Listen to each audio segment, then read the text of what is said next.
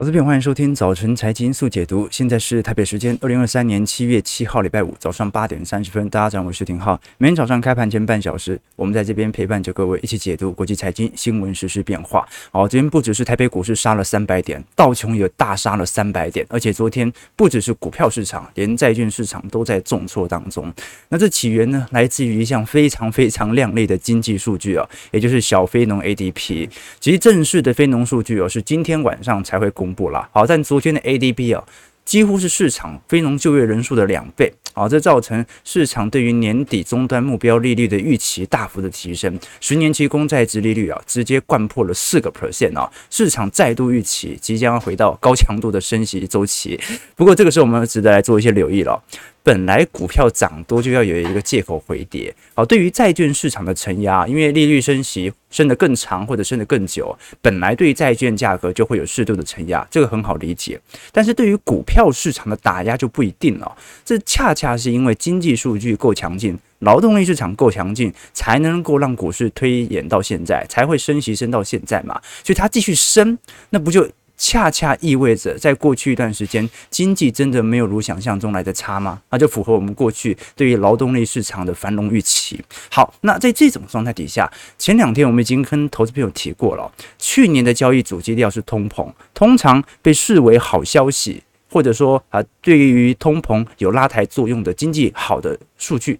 通常会被股票市场啊作为利空来进行释放，所以呢，通常经济数据越好，通膨越高，股价都得跌。为什么？那个时候害怕通膨啊无法控制住哦。那一直到今年上半年，交易的主基调变成衰退，大家突然担心的是基本面了。通膨啊有没有下来没关系，你不要衰退就好了。但是市场这种情绪的反转点，在下半年很有可能在经济维稳的情况底下，再度回到通膨数据。不过它也顶多就是一个短期上的冲击哦，中长期它还是会。反映景气周期哦。事实上，我们过去一直跟投资朋友分享哦，不可能在本轮以来的不管是牛市或者多头氛围，甚至有些人认为现在始终是反弹。即便是如此哦。在多头氛围当中的回档，往往会突然出现，而且幅度会非常之大，所以啊，不可能就这样一路扶摇直上，完全没有任何乖离回调的。事实上，我们从 VIX 来看，VIX 这一波其实下行力度已经突破了过去两年来的低点了。这一轮好不容易开始做一个跳涨，昨天又留了一根上影线。换句话说，VIX 既然是恐慌指数哦，基本上它来到一个相对低档区间，就说明着市场在短期内的确有一点乖离过高或者估值过高。或者过度乐观的情况开始发酵，那什么时候才会来到一个在过去历史均值看起来恐慌过头的点呢？至少要来到三十左右嘛。好，所以投资朋友可以感觉出来哦，本轮的乖离回调看起来跌很重，但它是必要的，它是在多头氛围当中必然会出现的乖离回调。昨天道琼下跌了三百六十六点，跌幅一个 percent，标普和纳指跌幅大概零点八趴。好，那。其实这一趴或者两趴以内的跌幅，比想象中还要好的非常多了哈。就照来讲哦，正常的回调，尤其是牛市的惯性回调，调个五趴十趴都算是蛮正常的哦。那我们先具体看一下，这支数据是到底有多好，好到股市会对升息预期有这种明显的恐慌反应呢？事实上，美国私人契约六月份的小 ADP 啦，好，这一次人数是四十九点七万人，市场的预期是多少？是二十二万人。好，这比市场翻了一倍还要多啊！好，市场预期二十二万人，结果这一次直接高达四十九点七万人的就业人数啊，创了去年二月份以来的新高。这也反映了劳动力市场啊，现在感觉已经并不是说这一块的情况还没发生，是复苏期已经发生在劳动力市场当中了。啊，我们看到那十年期公债殖利率哦，昨天直接突破到四点零八了。不过我们具体来看哦，从产业和呃各大分项来做。角度思考啊，休闲和酒店业其实增加的相对是最多的哦，有二十三点二万人。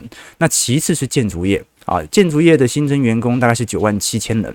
那贸易运输和公用事业大概也是呃增加九万人左右哦。那么至于在年薪的成长率上啊，目前大概整体增幅。大概有高达呃六点四个 percent 哦，就是说其实比过去几个月的年增率稍微有一点放缓了，但是还在增加当中哦。那换句话说，我们从这一些就业岗位当中，我看得出来，服务业仍然是本轮招工人数最大的部门哦。那事实上，其他比较稳定的，你像是呃教育和医疗服务业，大概招募了呃七万四千人，自然资源和采矿业大概六万九千人哦。那有没有减少的？呃，当然有。我们看到制造业哦，其实在这次六月份减少了四万两千份的工作岗位，资讯部门减少了三万个，金融部门减少了一万六千人。好，换句话说。做制造的啊，做科技业的啊，或者金融业，其实还是在裁员当中。按照过去呃的现象，但是呢，裁员的人数啊，又远远低于服务业，尤其是那些酒店、休闲、教育业招募的人数。所以造就了我们看到美国股市哦，又形成部分的畸形繁荣啊，就是有些部门的确啊，这个人流的裁员现象非常显著，但有些部门呐、是高度缺工的情况。那当然呢，我们一直跟投资朋友分享啊，即便你看到非农就业数据这么亮丽啊。不代表失业率会持续创新低，因为两种的调查方式是不一样的。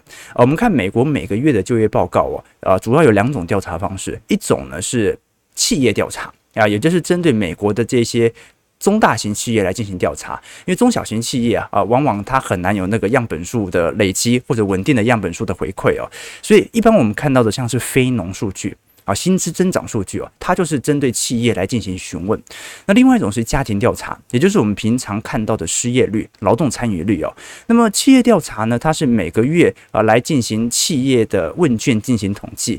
那么失业率呢，它是直接打电话到你家啊，问你说，呃，你现在有没有失业啊？那你为什么会发现有时候非农数据和失业率啊，感觉有一点脱钩的情况呢？那第一个原因呢，过去我们提过，因为非农它针对企业来询问，它是它会问说，请问你这家企业目前有没有招募更多的工作？那有没有人来做这些工作？所以呢，呃，这个就让企业有可能有虚报的空间存在。那第二点呢、呃，非农就业人口哦，它衡量的其实并不是具体的人口，它衡量的是就业的岗位。换句话说啊，假设待会我们直播完，直播是一个工作嘛，啊，我就去这个电视台打工啊，第二份工作。下午呢去送 Uber E 啊，第三份工作啊，晚上去值这个 seven 大夜班啊，我一个人就贡献了四份非农，所以呢，很有可能非农的高速飙升是很多人面临高通膨时代，他可能变成派遣工了啊，这个日本。终身雇佣制哦，开始落幕之后啊，就有大量的派遣工。好，那每一个人一个人可能先。身兼五六个非农工作啊，对吧？好，所以这是第一件事情，有可能重复计算。那第二件事情呢，就是现在我们可以观察到，呃，家庭调查失业率的部分呢，相对来看是比较准确一点点的。可是，在家庭调查的部分，目前还是百分之百用电访的方式。但是我们也很清楚哦，这个时代在变革，到底有多少人会待在家里面啊，等着电话？就好像我们做这个。政治的调查、民意民调调查一样，呃，有多少人会在家里专门接那个家庭电话来告诉自己是已经退休了啊，正在找工作或者是失业中？这很难确定啊，因为年轻人口可能有很大一部分人已经并不使用电话了。哦，所以换句话来讲哦，呃，我们如果看到这两项指标如果有分歧的状态，就代表着就业情况可能没有想象中这么的乐观。但是呢，两项指标同步。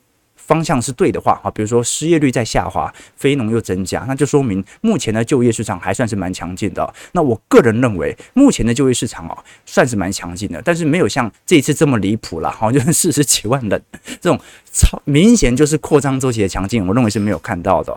原因很简单了，因为并不是所有的数据都指向了现在劳动力市场是超级大好，它就是蛮不错的而已哦。为什么呢？我们看到美国劳工部哦，公布上礼拜的呃申请失业救济金人数哦。报在二十四点八万人，其实还是比市场预期的二十四点五万人稍微高了一丢丢哦。好，那么。的确，从整个总人口数来看的话，一百七十二万人跟市场预期差不多。但至少可以承认的事情是哦，美国的初领申请失业救济金哦，它并没有像非农那样啊，哦，因为就业岗位的大幅招募啊，所以领救济金的人越来越少。没有，其实领救济金的人在过去几个季度啊，还是缓步的增高当中。好了，那不管如何啦，至少我们从劳动力市场的角度而言，可以观察到啊，真的大规模的退休潮。啊，加上新冠疫情的提前离开工作岗位等等相关因素啊，造就了本轮劳动力结构的稀缺现象。那它也足以让我们在今年即使面临景气下行，仍然具有显著的呃这个我们讲的经济的支撑。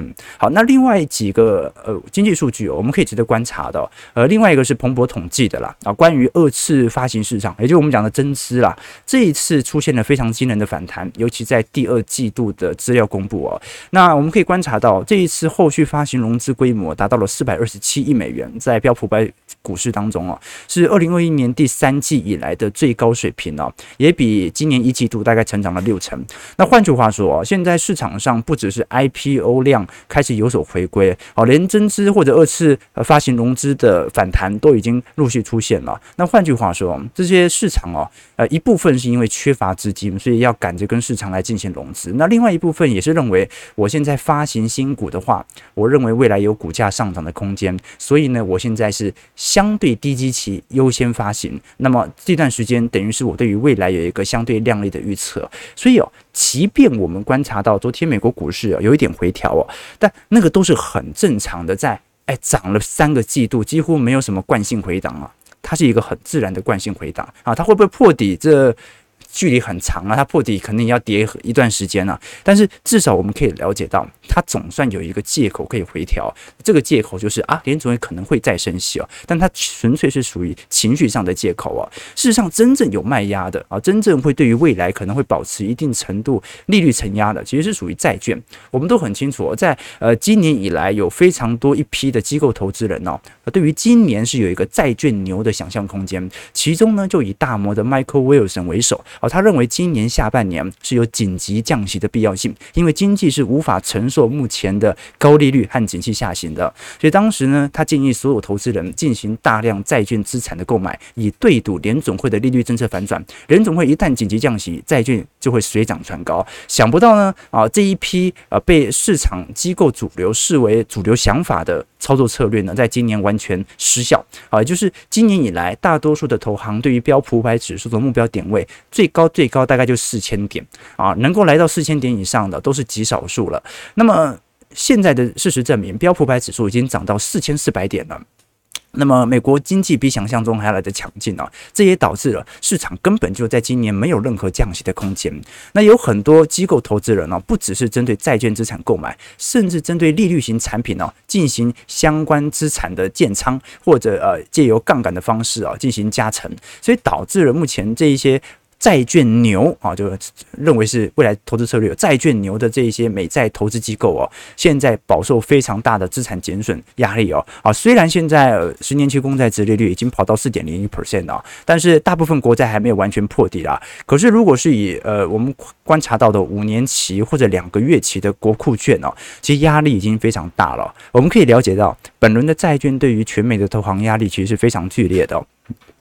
从二零二一年一路跌到二零二二年，而且二零二二年哦，是我们可以观察到美国公债三百年以来史上最大单一年份的跌幅。好，在这一份年份的跌幅当中哦，直接导致了大量债券资产的损益。好，所以我们当时才会看到为什么矽谷银行啊突然暴雷啊？哎，他投资美国公债怎么会暴雷呢？投资全球最保本的债券，好，因为资产减损过猛，形成了我们看到市场的投资机构。或者这些散户投资人爆发挤兑现象，事实上你持有到期，我认为影响没那么大了。但问题人家怕了嘛，人家怕了，真的赎回了，那你就被迫把你的未实现损失变成已实现损失了。好，所以我们可以观察到，在整个二二年哦，如果是以六四股债投资者表现是相对最为差劲的一年，那今年即便我们勘察到。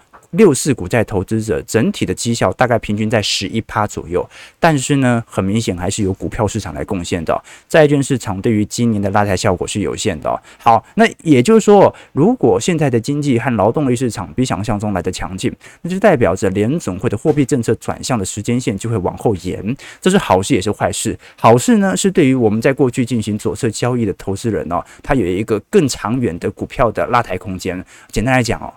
它升息不停哦，你根本就不用担心你持有的资产会有什么样大问题哦，你甚至连崩盘都很难想象得到。如果经济真的有问题哦，联总会现在应该就是要准备释放升息周期尾声的讯号了啊。但是呃，现在看起来就是持续会维持到升息轨道上，就代表着过去左侧所进行的股票建仓哦，它就会这样子扶摇直上。那过程当中，当然市场还是半信半疑的啦。好，但是呢，对于债券角度而言呢，我们通常过去的角度是，当联总会政策转向，左方图表是十年期公债殖利率的变化，右方图表是标普百指数。当政策转向之后啊，十年期公债殖利率的确大多数都走跌。可是，在政策转向之前呢、有的时候会提前走跌，有的时候会持续创高。换句话说，联总会还没有正式宣布货币政策转向，也就是升息周期结束之前，其实债券还是有可能会承压的。但是，一等到他宣布货币政策转向，无一例外，不管是一九八四年、八九年、九五年、零六年、一八年、两千年啊，无一例外，殖利率是全数走跌。那这个时候，债券价格就水涨船高。所以，对于债券投资者，啊，你既然做了一个中长期的部件，你就要有中长期的思维。那对于股票投资者的话，这样就不一定啊，因为有可能他如果停止升息的时候，可能是紧急降息，那那个时候可能就会迎来一波比较明显的景气下行段啊。但是大部分概率还是走高的啦，它还会走高个啊几个月这样子。OK，好，那这个大概是美国整体债券所遭受的承压。那事实上，大家比较关注的是，因为七月底很快就是 FOMC 会议了，我们从最近各大央行所面临的通膨数据啊，就看得出来，真正有压力的，甚至不是联总会。联总会老实说了，就目前的通膨下行情况啊，远远优于英国和欧洲央行。我们可以观察到，在整个二零二二年中旬，联总会美国所面临的通膨就已经完全见底，现在几乎是砍半哦。目前的通膨相对于当时通膨率的增幅啊，已经是砍半了。从当时大概八趴九趴，到现在仅仅只有四趴。可是我们可以观察到，你像是欧元区或者像是英国，英国几乎呃从十趴多嘛下滑到八趴，它才下降五分之一啊。好，所以真正有压力的，我们可以观察到，反而是欧洲或者英国的问题哦。那现在市场预估啦，英国由于内部面临极高的通膨，加上一些呃我们左派政治的压力哦，可以看得出来，市场对于英国年底的目标利率啊，已经高达六趴了。好，那联总会顶多也就五点五嘛。那欧洲央行 ECB 啊，因为长期是负利率啊，升到三点五左右就已经快要受不了了。所以看得出来，我们可以了解到，美国某种程度它已经达成了呃通膨率跟核心。通膨的死亡交叉，那欧元区才刚刚达到，所以整条时间线我们大概会有一个预估啦，就是会一步一步来。呃，如果未来全球的发达市场央行陆续停止升息，那应该是美国先停，应该这样讲嘛，新兴市场先停啊，比如说韩国、台湾先停，停下来之后，因为台湾和韩国通膨率相对于欧元比较低嘛。停下来之后换美国停，美国停下来换欧元区停，欧元区停之后换英国停，大概是未来的一个方向啊。我们先看一下昨天美国股市回档的情况，其实回档幅度也不是特别大，道琼下跌三百六十六点，一点零七 percent，在三万三千九百二十二点；标普五百指数下跌三十五点，零点七九 percent，在四千四百一十一点。纳指部分下跌一百一十二点，零点八二 percent，在一万三千六百七十九点啊。其实 这乖离还是拉得非常高啊，对吧？好，我们可以了解到，费半下跌四十四点，一点二四 percent，在三千五百七十七点。你看，离它的中长期均线啊，其实都有蛮长的一段距离哦。那现在美国的就业市场强劲到让人难以置信啊。基本上已经慢慢的消除市场针对美国下半年出现严峻衰退的想法了。当然啊，他这样的一个想法也把联总会在今年降息的任何希望给挤出了市场。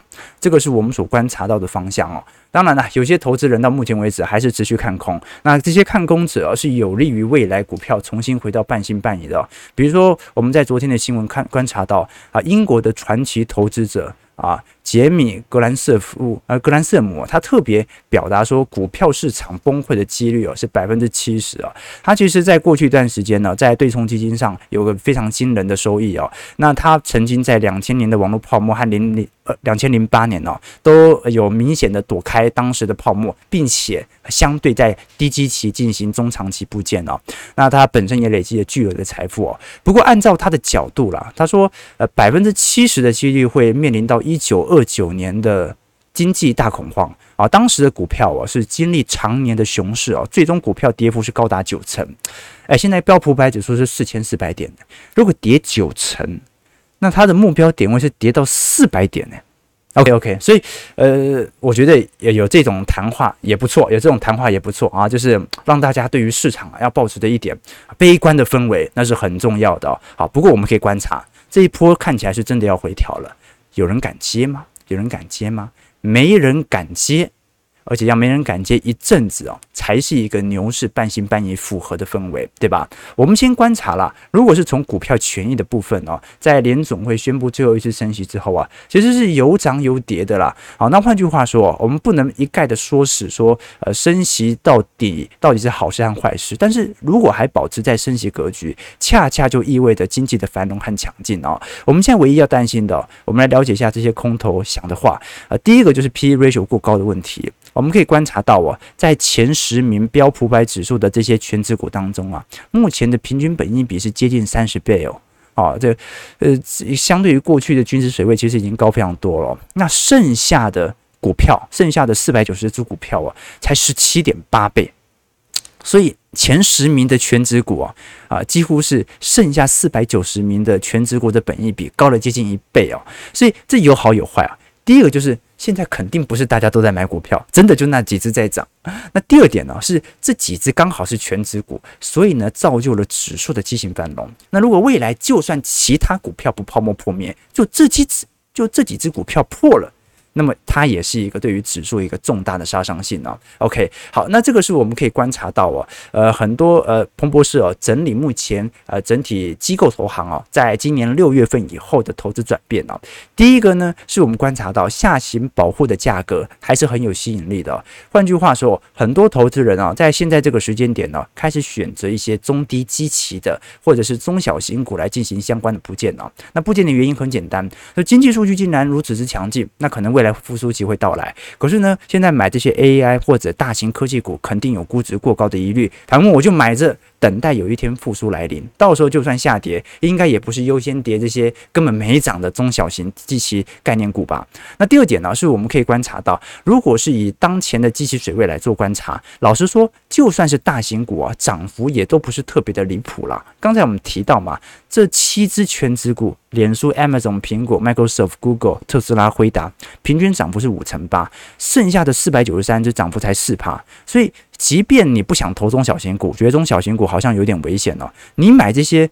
中大型股标普五百指数剩下的企业表现也不为过嘛，好，所以这个是我们可以观察到的现象。其实高盛已经把今年的路线说得很清楚了。高盛本来在今年的年底目标价是预估四千点，现在已经上行到四千五百点了。那么也其实标普五百指数也快接近了嘛。那如果进入到衰退周期，预估就要跌到三千四百点。那如果呢是在二零二四年，按照目前当前的预估，景气逐步来到复苏，预估到时候会来到四千七百点了。那换句话说，高盛也认为，其实目前基期有点过高，有点太快达到目标价了。它才刚调高，标普五百指数就快碰到了。那到底衰退会不会发生呢？我个人认为啦，哦，这一种劳动力的现象，有可能会发生轻度衰退啊，因为它还是有积极效果的问题哦。但我始终保持我的看法，它很难进入到重度衰退。为什么？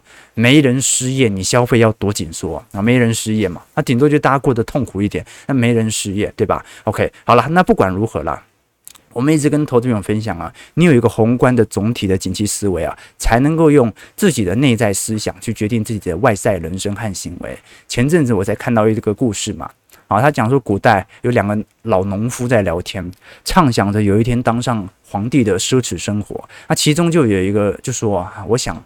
呃，皇帝啊，肯定是天天吃白馒头，而且吃到饱。那另外一个人说呢，啊，不止不止，我想皇帝啊，这个下地耕田啊，用的肯定都是金锄头。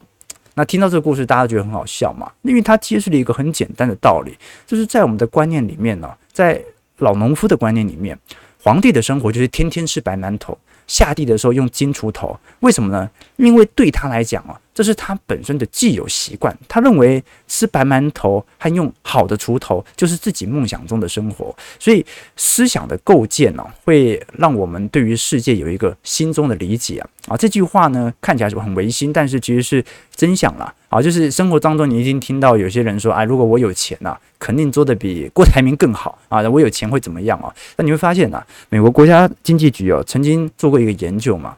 近二十年来，欧美彩票头奖的得主啊，五年内破产的几率是高达九成啊！为什么？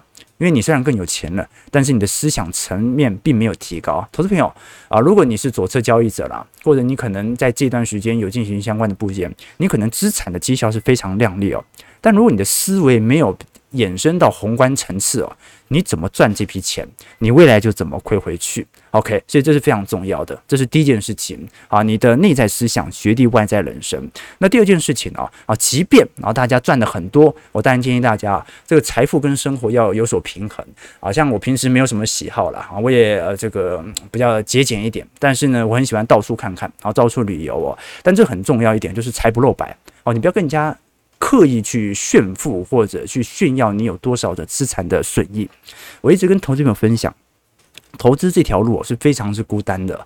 你赚了钱呢，你跟别人说，你以为人家会多欣赏你吗？没有，那就嫉妒你而已。我们是因为工作需要，所以有时候必须要在我们的会员资产当中来跟大家了解我的资产的状态哦。呃，但是你如果是个人的话，你赚了钱跟别人讲，百分之九十人家都是嫉妒你啊。你赔了钱呢，你跟别人讲，人家说就会嘲笑你。对不对？所以你你会发现啊，就是你赔了钱，大家说啊，那玩股票活该啊！你赚了钱，凭什么？他凭什么？对不对？啊，所以嫉妒是很可怕的啊，嫉妒是很可怕的。所以大家一定要记得，财不露牌，呃，财不露白，然后财富是自己的事情，大家一定要在这条路上哦啊。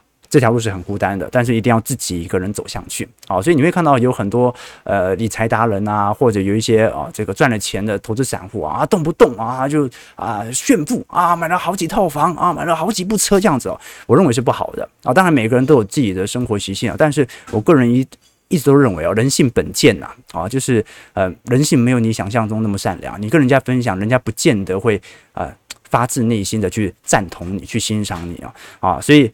你像，你像我，大大家发现没有？我们经营自媒体也很长一段时间了。你有看过我秀出自己在大安区的三套房吗？我自己开的保时捷九幺幺，我会到处跟人家炫耀吗？从来没有。为什么？因为我真的没有，我真的没有。OK，好，买不起，买不起，买不起。OK，OK。好，对对对对对对对对对对，好，对不对？叫没得炫才来看我直播啊？不是，没有没得炫，对不对？啊，我们年轻人还是有机会的，对不对？好，年轻的富二代是有机会。好嘞，我们八点五十七分，我本来想讲讲一下脸书昨天所推出的新 App Trade 啊，不过呢，这个有机会再谈了啊，我在现在还在试用当中哦。但是呢，是不是剑指 Twitter？我们下礼拜再来做追踪哦。因为八点五十七分哦，台北股市昨天是放量大跌了两百九十四点，跌点啊几乎接近三千呃三百点啊，成交值昨天是三千四百亿左右哦。那随着昨天美国股市的系统在卖压持续的涌现，我们反而要观察啊台北。股市内资的情况，为什么要观察内资？为什么不观察集中呢？因为集中那就外资的做法，他怎么做就怎么跌嘛。他这一波是他买上来的，那怎么下去就他怎么卖嘛。可是昨天贵买跌幅是很轻的哦，昨天贵买跌幅才零点七三 percent 啊，哎，昨天大盘跌了一点七 percent，它才跌零点七三 percent，连跌一半都没跌到啊。这说明现在我们从贵买的角度而言，内资还蛮活泼的哦，但是外资。外资跑了啊！外资跑了啊！昨天新台币收在三十一点二了，然后这一次真的是完全贬破今年以来的所有点位了。所以，投资朋友，即便股价比去年高，但是现在的外资正在大举的进行台币的出逃哦啊！这个大家要知道哦。哈，昨天卖超幅度蛮大的哦。那小台呢？小台在呃前两天稍微转空一点之后哦，这一波又开始回来抄底了。我们就看一下这一波内资能够撑多久了。好，那为什么那么早急急着要讲哦？因为礼拜五啊，好，礼拜五我们是抽书日嘛，对不对？每个礼拜五我们都会跟投资朋友分享一本书，来跟大家理解说，除了我们自己的投资思想之外啊，还有有没有一些财经的议题啊，是有一些专业人士或者我们蛮欣赏的作者啊所出炉的作品。那每个礼拜五我们会抽一抽两本书送给投资朋友啊。那今天这本书啊，这个我们可以观察到方言出版啊，必属精品。啊，叫做外资这样买半导体最强的半导体分析师啊，如何看半导体股？好，那其实这本书的作者是一位韩国人，啊，叫做宋明燮，他是韩国半导体的权威分析师哦。那他在韩国的高丽大学主修英国语文系，他本来是读文科。出身的啦，后来呢，他进入到 SK 海力士啊啊，长期在技术部门来工作。那后来到各大证券业担任重要的分析师哦，他被韩国被认为是八大分析师当中哦啊，其中针对半导体分析当中最有权威的。但是有趣的事情是什么？我看了老半天哦，我一直以为哦，他可能是要用不同的产业属性啊来进行产业的投资啊，产业的分散啊，了解哪些产业有前景，哪些产业比较没前景哦。看完之后哦。我直接把书翻开好了，那你会发现哦，非常讽刺的是，啊，他的投资策略居然跟我一模一样啊！啊，就是。他在里头特别提到啊，他认为半导体的股票投资哦，应该要无条件的进行长期投资，而且应该利用周期来进行投资。那第二点呢，利用景气领先指标看股价净值比的分批买卖会很有效果。那第三点啊，大家看书上面写，半导体的呃股票投资最少要一年以上的长期投资，那不就是周期投资吗？啊？啊，他是不是参考我们的这个周期投资思维？或者我们导师都是呃霍德华马克思，这 都是周期投资大师啊。所以，哎，我觉得其实这个镜头很不错哈。你会发现，我们这个镜头的那个产品展示啊，就它会具体会帮助你对焦啊，就是你离那么近，它也可以很清楚；离那么远，然后马上焦点就回到我身上。我蛮喜欢这台相机，我们小编挑的。那题外话，题外话，好，所以这本书啊，你以为他在跟你聊半导体，他在跟你聊周期思维。他在跟你聊景气投资，那但是呢，呃，投资周期思维、景气投资哦，他也不见得说你一定要完全投资 ETF 或者基金。他认为，如果你本身对于半导体产业有了解，你就可以用周期投资思维来套用在个股层面。事实上，我们可以了解到哦，韩国和台湾在出口方面的差别哦，其实这本书有提到了，韩国有个特色哦，就半导体的出口比重高达是接近两成。整个出口呢，大概是五千亿到六千亿美元，大概在二零二一年以前呐、啊，其中一千多亿美元是直接就是半导体哦。那你像是三星和 SK 集团哦，这两家公司大概就占了全球半导体产值接近七成左右啊，出口结构算是蛮蛮集中的、那台湾跟韩国最大的不不同就在于哦，除了资通讯产品之外，韩国也做汽车啊，也做家电，这个是台湾比较没有生产的哦。所以你会发现呢，有时候台湾某年的出口不是特别好，但是韩国。未必不好，因为韩国还有很多消费性商品可以支撑。但问题来了，有时候景气下行年，你会发现呢，这个台湾明明就是过度集中在半导体领域的，但是为什么台湾的外贸订单或者台湾的呃贸易的顺差逆差情况啊，比韩国来的轻？为什么呢？因为韩国太多产业了。如果是景气的全面下行啊，汽车、家电全部都不好，那台湾至少半导体有优势嘛？那这个时候韩国可能部分汽车或者家电，它不如日本或者不如其他国家的这些厂商，那所受到的库存压力反而就会更大。所以我们都很清楚啊，现在全球针对不管是半导体产能、逻辑晶片或者记忆体相关哦。整体而言，其实韩国在这几年，这本书也提到了，它面临非常重要的中美之间两国博弈的选择。那我们都很清楚，在过去一段时间，我跟大家提过。如果以呃四方联盟哦，也就是我们看到的美国、日本、荷兰啊，以及相关全球半导体设备厂哦，基本上有百分之九十的技术专利都是集中在美国、日本、荷兰当中。我们以曝光机来看，有七成几乎都是集中在荷兰当中。那其他像是 EDA、沉积设备啊、制程控制、研磨等等哦，大概都是七成八成集中在美国市场哦。中国在全球半导体设备当中哦，少数有一些技术专利技术是属于封装设备啊，那老师封装已经跑到下游去了，就算你设备多好哦，你上方也完全被钳制了嘛。那韩国当然是第一轮的市占率哦，占了全球接近七成。可是如果是以先进制程的产能领先来看，台湾在去年大概是占全球百分之市场的七十八 percent 哦。那如果是以总体产能就是纳入先呃成熟制程的话，台湾大概占百分之四十七哦。可是我们可以了解到了，其实如果是从未来的产能的开出哦。包括亚利桑那州预估在二四年呃出产，二零五二零五二零二五年量产。三星的德州厂也是哦。那预估台湾到时候的先进制程产能就会从七成八下滑到六成九。好，那么总体产能从四成七下滑到四成三。好，那韩国的部分会增加吗？也不会，韩国会从两成一下滑到一成八，在先进制程部分，总体制程部分会从一成三下滑到一成二。好，所以我们可以了解到未来全球的半导体格局哦。第一是先进制程的市占率，美国会有显著的提升。第二是成熟制成的市占率，中国会有显著的提升，这个是未来的方向啊。那韩国现在面临最大的问题是什么呢？最大的问题就是中国到目前为止啊，即便它已经在过去几个季度有明显跟韩国贸易的冷却现象，但是中国仍然是韩国非常重要的出口国。那第二点呢，是记忆体在中国生产的比例偏高啊，台湾顶多就是呃，要么就是。电子零组件设在中国大陆，那老实说了啊，这个本来就是因为成本因素在中国市场。那另外成熟制程的部分就是在南京厂的台积电嘛。但是三星的部分哦，在西安厂哦的 Net Flash 的产量哦，是占了全球市占率的百分之十哦，所以 你你不跟中国做生意，那百分之十的产能你要怎么来进行移转？那 SK 海力士更严重哦，在无锡厂的部分哦，占了 SK 海力士的低润厂总产能是百分之四十啊。在大连厂的部分哦那 Flash 的市占率占百分之七，呃，百分之七，占 SK 海力士的比重有百分之三十九哦。那至于在封窗正封窗测试的重庆厂哦，占了 SK 海力士比重的百分之四十，所以。换句话说，你可以观察到，其实这几年三星已经很明显了啦，陆续在中国大陆的厂区进行出售啊，把整体在中国大陆的市占率哦进行显著的调降，那都看得出来啊，全球的半导体格局哦，基本上还是有明显选边站的问题啦。我们都很清楚哦，日本从一九八九年泡沫破灭到现在啊，呃，一个是我们讲到的一九八五年的广场协议。